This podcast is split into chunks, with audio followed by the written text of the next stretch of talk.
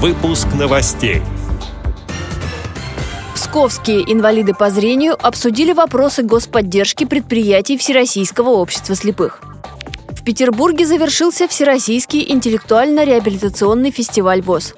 В Кургане показали фильм «Легенда номер 17» с тифлокомментарием. В Минске пройдет турнир по футболу для слепых. Далее об этом подробнее в студии Анастасия Худякова. Здравствуйте! Псковские инвалиды по зрению обсудили вопросы господдержки предприятий Всероссийского общества слепых на встрече с председателем областного собрания депутатов Александром Котовым, сообщает Псковская лента новостей. Одна из просьб – изменить порядок предоставления субсидий юридическим лицам на возмещение затрат по оплате труда инвалидов. На этой встрече председатель региональной организации ВОЗ Владимир Прокудин также обратил внимание народного избранника, что оборудование предприятий устарело, производительность труда труда невысокая. Финансовая поддержка может обеспечить людей дополнительной работой. В Петербурге завершился Всероссийский интеллектуально-реабилитационный фестиваль ВОЗ. Чтобы завоевать титул победителя, нужно было проявить себя в трех интеллектуальных состязаниях «Что, где, когда», «Брейн Ринг», «Интеллектуальный калейдоскоп». Здесь большую роль сыграли кругозор участников и дружная работа команд. Заместитель начальника отдела по работе с молодыми инвалидами по зрению КСРК ВОЗ Максим Карцев рассказал, как распределились награды.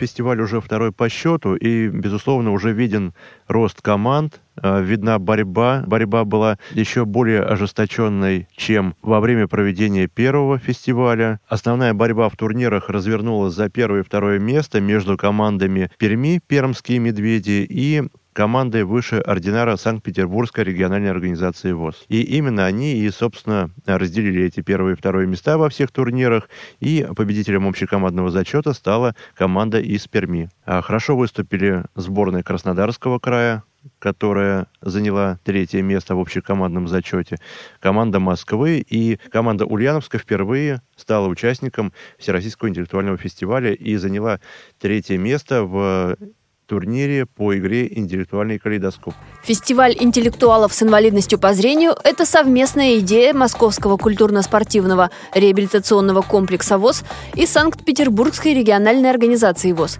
Большой вклад в организацию и проведение фестиваля внесли студенты Герценовского университета. Они готовили вопросы и были волонтерами на мероприятии.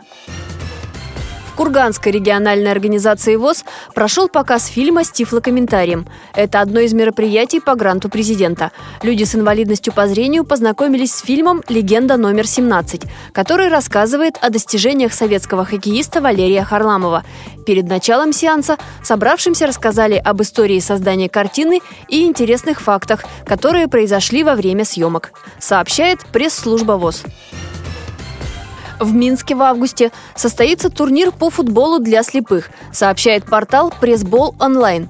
Организаторы назвали его турниром по интуитивному футболу. Он соберет спортсменов с инвалидностью по зрению со всей Белоруссии. В турнире будут участвовать 12 команд.